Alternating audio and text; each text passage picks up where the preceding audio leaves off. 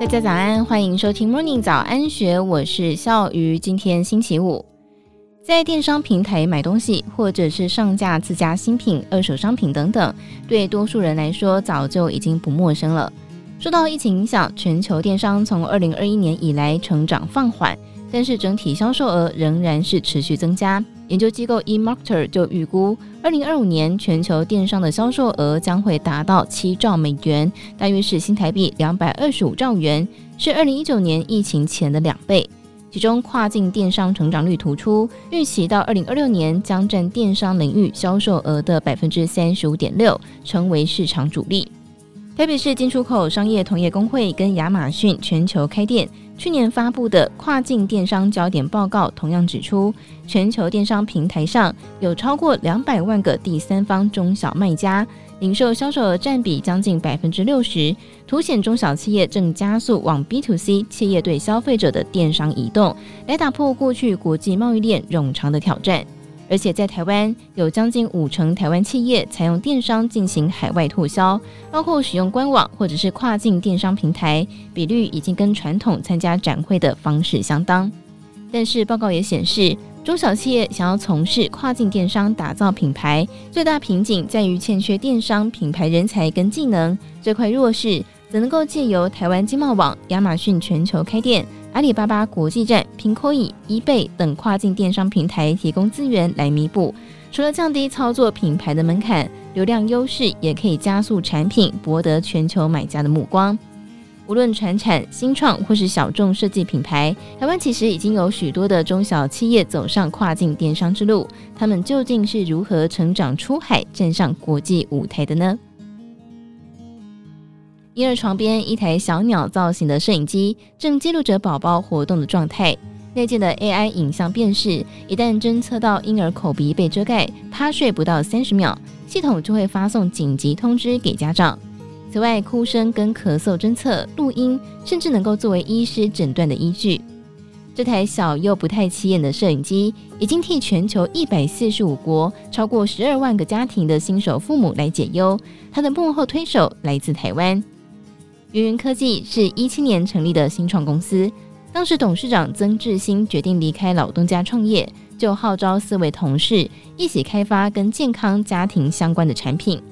五个人集资五百万元成立云云科技，把曾志新家的客厅当作办公室度过草创期。他回忆，夏天热到受不了，但是连冷气都舍不得装。一开始的创业题目是做睡眠呼吸中止侦测器。没有想到产品开发完，才发现受到法规的限制，想要在网络投广告都成了问题，产品根本卖不动。半年过去，创业的基金早就烧完，虽然又向亲友募到款，但是团队还是果断放弃这项产品，重启炉灶。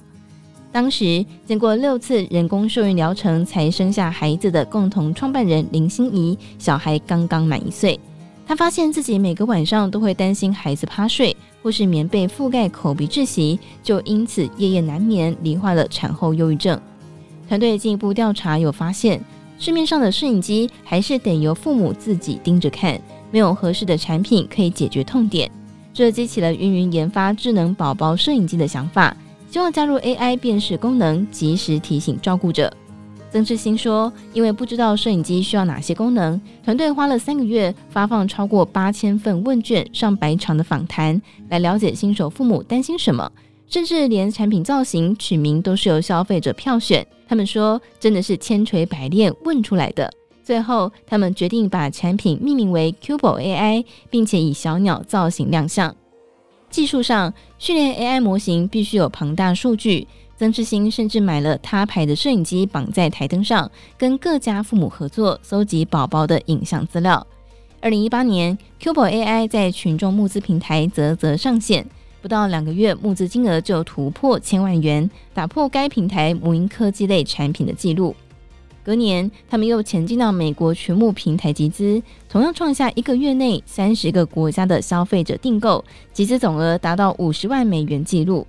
同时，Cubo AI 也透过亚马逊全球开店的协助，在美国、加拿大、英国、澳大利亚亚马逊网站上架商品。近三年，则是陆续进军到日本还有欧洲。Cubo AI 只在自家官网和亚马逊上贩售，曾志兴指出，公司成立以来就以全球市场作为目标。亚马逊提供物流仓储、金流、广告等营运工具，在台湾就可以做全球生意。而且电商上面的评价功能，更是替产品累积了不少口碑。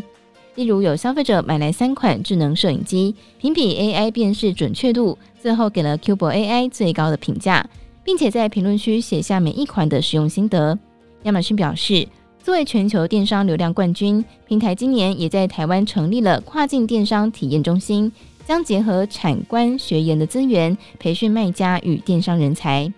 云云去年第四季开始获利，预期今年获利将会再提升，营收也会破五亿元，年成长率百分之二十五。凭借着创新力，这家六岁新创将继续在国际母婴市场写下傲人成绩。以上内容出自《金周刊》一千四百期，更多精彩内容欢迎参考资讯栏。如果任何想法，欢迎你留言告诉我们，或者是加入 disco 群组一起参与讨论。如果喜欢我们的节目，也别忘记给我们五颗星的鼓励哦。感谢大家的收听，祝福你有美好的一天，我们明天见，拜拜。听完 Podcast 节目，有好多话想分享，想要提问却无处可去吗？别烦恼了，现在只要点击资讯栏下方的 Discord 社群平台连接，输入昵称就可以立刻问问题，与主持人互动哦。让我们一起在学习的路上不孤单，等你来加入。